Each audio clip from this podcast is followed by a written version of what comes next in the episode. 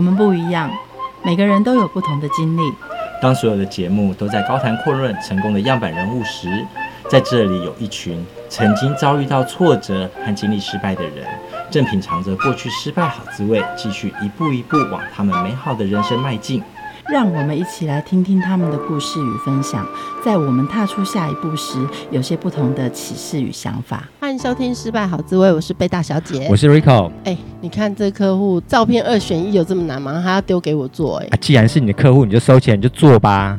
他现在想要跟这个承包商说拜拜，这件事情他不敢去讲，还要我去帮他讲、欸。哎，决策不是他吗？他们公司决定的、欸。这应该不是我们能说的吧？对啊。可是到底在工作上，哪些要说 can，哪些说 cannot，真的是蛮难的。可是这不是就是一种学习吗？有一天你一定要到那个位置嘛？你想要到那个位置，你不是就该要有这些能力吗？可是我最近看了一本书，叫做《肯度工作学》，反正一切都说我来我来就应该就对了，因为它可以增加你的能力啊。你不是所有人的丫鬟吗？天哪，丫鬟真的不是这样当的，你知道吗？如果我当丫鬟，我情愿就这样子。可是如果你是一个想要升级，你可以升迁的丫鬟，你可以有一天想要当管家。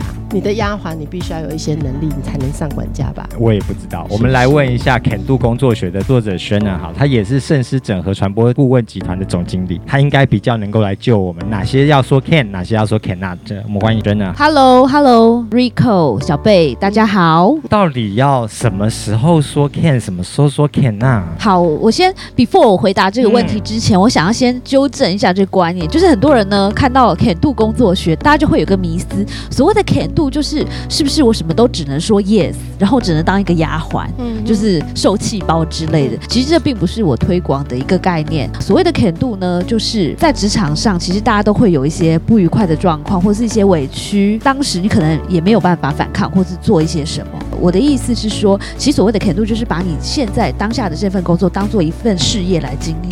所以用一个比较长程的眼光来看你的工作，当你这份工作不是只是为了每个月的这个 paycheck，而是一个长期的一个发展来看的话，你就很自然的去决定哪些事情是我该 say yes，哪些事情是我该 say no 的，并不是全部都是 yes man 这样子。哦，当然不是啊。看到有很多的同事其实就是推坑工作，嗯、对不对？那我们要怎么样跟他 say no，还是怎么样 say yes？是判断的标准，怎么样接招、啊？呃，我觉得这个要看你的的资历吧。如果你的资历还很浅的时候，即便你很不想要做某些事情，你也很难说 no，对吧？我会觉得就是说，你首先你要评估一下做这件事情，虽然这个看起来好像表面上是苦差事，可是把这件事情做好，其实对你的长期的这个事业的发展，其实搞不好是有帮助的。或者是说，你拿到了一手烂牌，可你有没有办法把它打成一手好牌？比如说一个冷门的 project，然后都没有人想要做，可透过你来做，你反而可以把它弄到发光发亮，那不是更好吗？所以我比较是鼓励大家用这样的眼光来看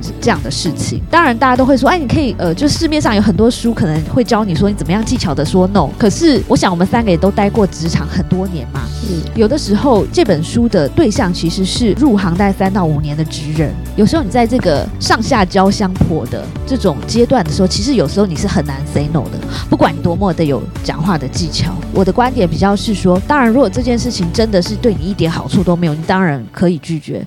可是我比较 tend to 相信，就是说这个世界上很多事情都有正反两面。然后比较好的方式是我们尽量去看到事情的正面，尽量把这件事情变成我们的加分。不好的工作到你手上变好了，更让人家看到你的表现。没错，没错。公司我们还可以选择，嗯，同事或 team 根本不能选择。对，有些人就抱怨他啊，有猪队友，猪队友。其实搞不好猪队友是自己也不知道。对，这件事情，我们应该要用肯度的精神来判断，来确认你自己该努力、该进步，还是别人该怎么做。好，首先呢，对很多年轻人来说，他会把朋友跟同事的定义非常混淆。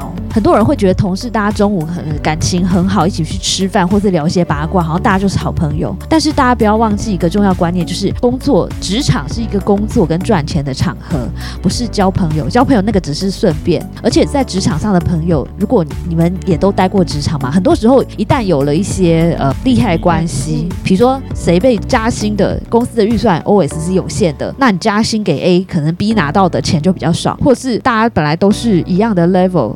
可是升官的主管的位置可能只有一个，怎么都是别人？所以那一种所谓的友情其实很薄弱的。既然大家认清了，我们可能只是有交情的一个工作的伙伴，其实大家应该要降低自己的期望值，而不用去管说这个是猪队友还是神队友。因为就像 Rico 刚才讲的，其实我们的队友是不能被选择的嘛。嗯，那既然你不能选择，你应该是把，如果你有神队友，你会觉得哦我很 lucky；但如果是猪队友，你就会觉得应该要告诉自己说这是正常的，因为我们也没有办法决定谁跟我们一起工作，这都是命运的安排，或是有点前世今生的这个因果关系嘛。我比较会建议大家就是说，把你的 focus 放在自己身上。换句话说，中午吃饭的时候，与其就是跟你的不不管是呃猪队友还是神队友聚在一起喝咖啡聊是非，你还不如花点时间去交外面的朋友，或者是说 even 是你去看本书或是什么都好。因为这个中午的喝咖啡聊是非，我以前也是那种很爱做这种事的人。可我发现呢，聊完是非之后，不会让你自己心情更好，反而是大家，比如说大家都在讲主管的坏话，或是大家都在讲办公室多么的不公平，然后吃完饭之后，你反而更心情更糟。长期来讲，那这些人 eventually 当你跟他们有利害冲突，或是有一天你离开这个工作的时候，你真的跟这些人会是什么一辈子的朋友吗？也未必，顶多就是变成点头之交吧，或再好一点，可能就偶尔喝个咖啡这样。我会觉得人生是有限的，你的时间其实是一个很宝贵的资源，所以应该要更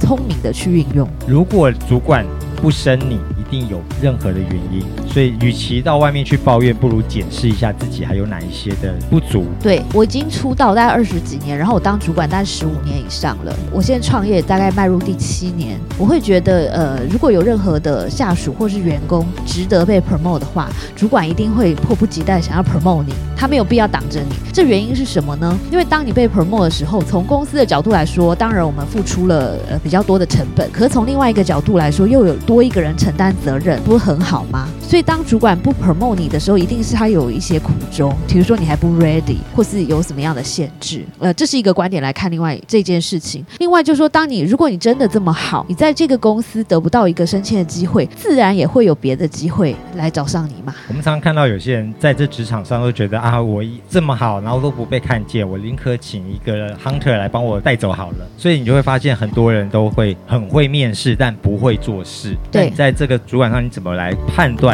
哪些人是很会做事，哪些人是很会面试？首先呢，面试其实是一个呃可以训练的技巧啦。那我以前刚开始，不管台湾或大陆，其实都面试过很多人。那的确有一些人是呃很会面试的，就是他可以跟你谈完以后，你就觉得哇天哪，不害而这个人真的我这一生最大的损失之类的。很多人，包括在很多地方，甚至有这种面试的训练。当你已经面试过几百个人、几千个人，你你其实会对人的感觉会更加精准。那另外就是呃，面试的问题上，其实可以有一些个设计嘛。有人可能可以说他自己是非常能够吃苦的，或是非常负责任的。其实如果是我的话，我就会说，哎，那你可不可以举一些例子？比如说你过去做的哪些事情显示你是很负责任的人？我还很喜欢问一个问题，就是说你在过去有呃遭受过什么样的挫折吗？然后你是怎么克服的？我还蛮看重这件事的啦，因为我们是在公关业嘛。那你也知道，在这个行业，其实很多时候你的成果跟你的努力未必可以成正比。有些时候你付出了很多努力，可是因为天气不好，或者说因为呃客户内部的一些变化，因为预算，因为各种你没有办法掌控的原因，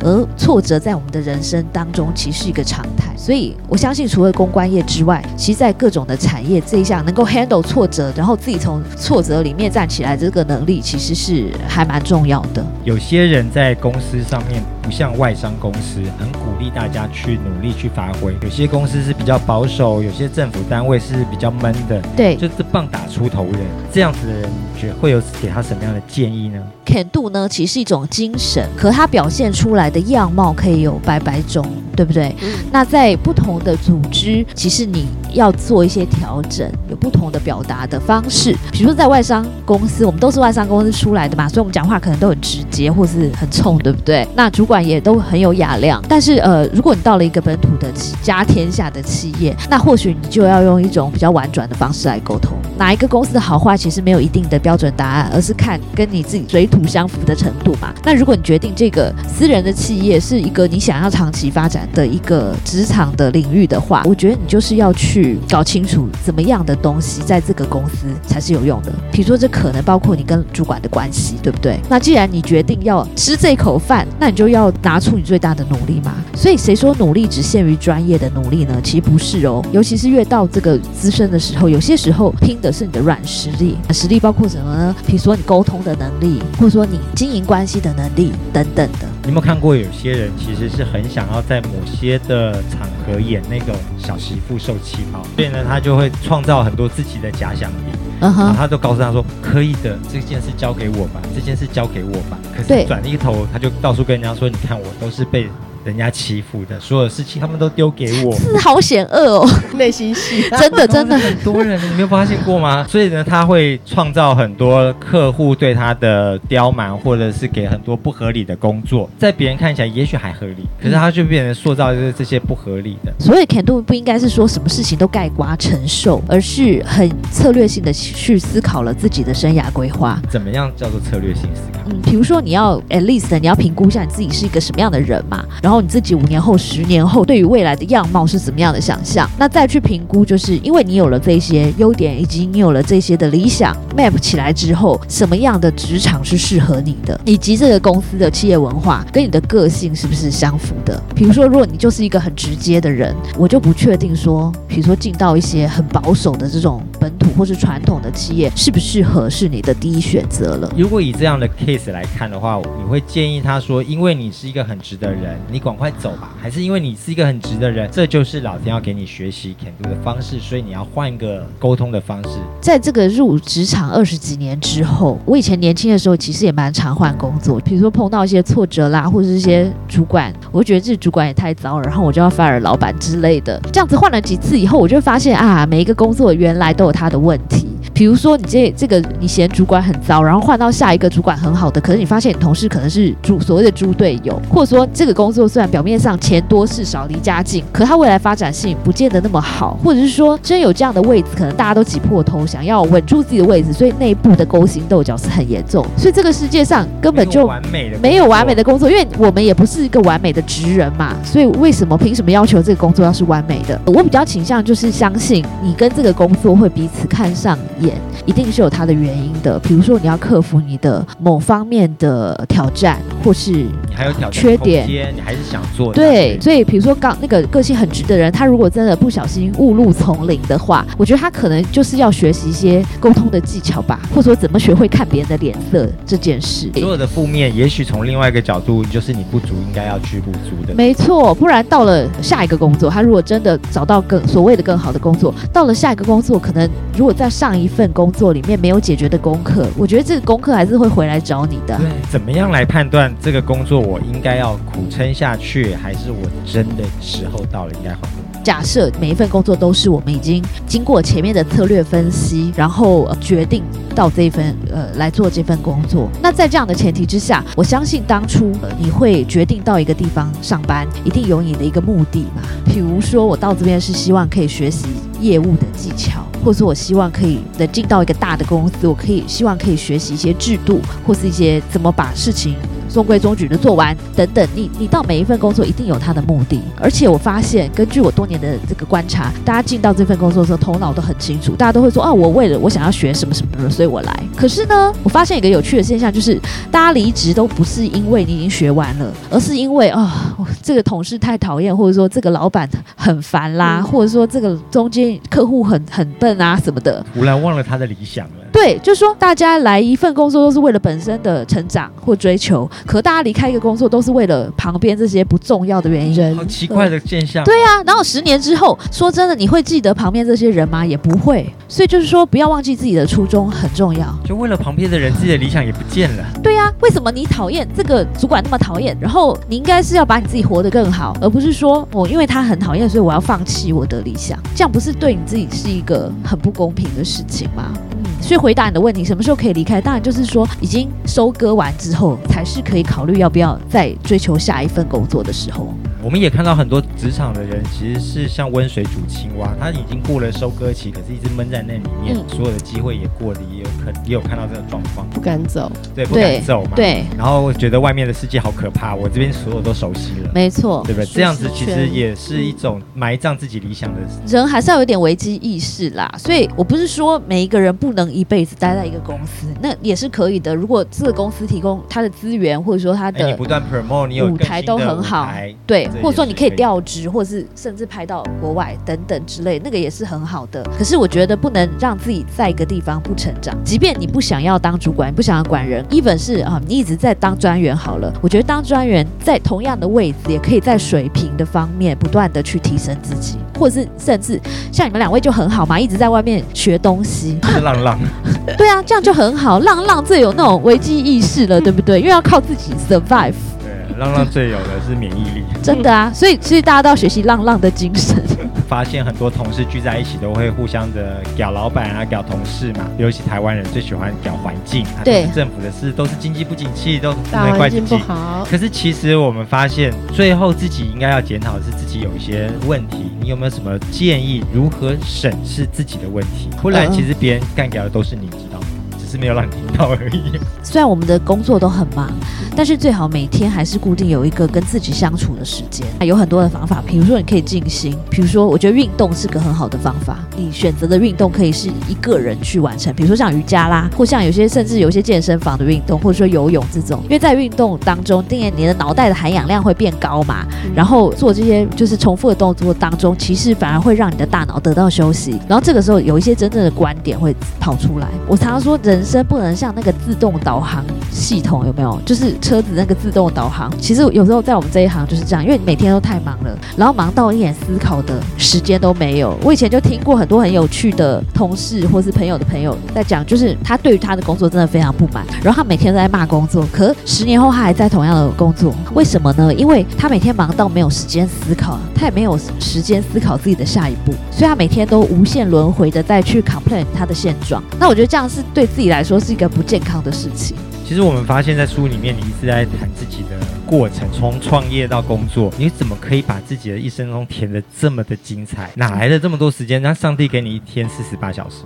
我觉得我是一个对于很多事情都充满了好奇心，我想要尝试不同的事情的人。这个东西，呃，牵扯到跟管理学比较有关的，就是可能要比较好的时间管理吧。最近很多小朋友也在问我说：“诶，你怎么有办法同时做这么多事情啊？是不是你时间管理特别好？比如说，我要用什么样？”这样的公式或者什么样的工具来管理时间？那当然工具有很多啦，比如说 The Calendar 啦，或是你你用手机随便下载一大堆 To Do List，right？不过最近有个新发现是说，最好的时间管理呢就是沟通。呃，举一个例子，比如说像你们两位也是会有客户的嘛，那有时候客户给到我们一些建议，或者给到你一些指令，其实你觉得有时候你会不确定他为什么要这样做，或者说你觉得这个根本就是很不 make sense。我碰过很多状况，是小朋友他就因为他也不敢违抗客户，所以他就埋头苦干，然后做完这个东西之后呢，交给客户，客户就说：“哎，这个东西谁想的？怎么不 make sense？” 你又不好意思跟客户说：“哎，这不是你叫我做的吗？”不浪费时间。所以这中间就是不断的轮回。所以我现在又推广一个新观念，就是说前面就要沟通好。比如说，如果你觉得这件事你不确定他他为什么要这样做，那你可以多问一些问题，比如说背后的目的是什么？搞不好这个背后的目的是客户自己本人也觉得这很无趣无聊，但是他的他要做给主管看，或者说他们内部是不是给到他什么样的压力？当你越了解这个中间的 context 之后，也许你可以比较第一个，你可以比较心甘情愿的来做你觉得没意义的这件事。第二点就是说，那我们有没有办法在第一时间就提供一个更好的建议给到客户，可以有一个更大、更皆大欢喜的结果？所以我觉得沟通也是一个还蛮重要的能耐。对，要了解这现在做这件事所交办事的本质，而不要看表面或画错重点，那只是浪费彼此的时间。没错，没错。最后用一个 Can Do 的一个经典语录，因为在这书里面很多很多的 Can Do 的语录，是你会怎么样的告诉大家 Can Do 的精神是什么？所谓的 Can Do 呢，就是呃要把你的工作当做一份事业来进行的一个长期奋斗的，的对一个长期奋斗的决心。那它也是一个创业家的精神。一个人要不要创业，其实是个人很个人的选择。但是我觉得不管你在什么样的位置，都必须要有 Can Do 的这个创业家的精神，你的人生才会真正的精彩。每个人其实都是在创业，只是你选择在体制内创业，还是说你自己创建一个体制嘛？虽然表面上你好像在帮老板工作，你就是拿固定固定的薪水，但是你的资历跟你所学到的东西，其实是会跟着你一辈子的。谢谢。好，谢谢。节目最后一起来听 La La Land 的 Another Day of the Sun，我们下次见，拜拜。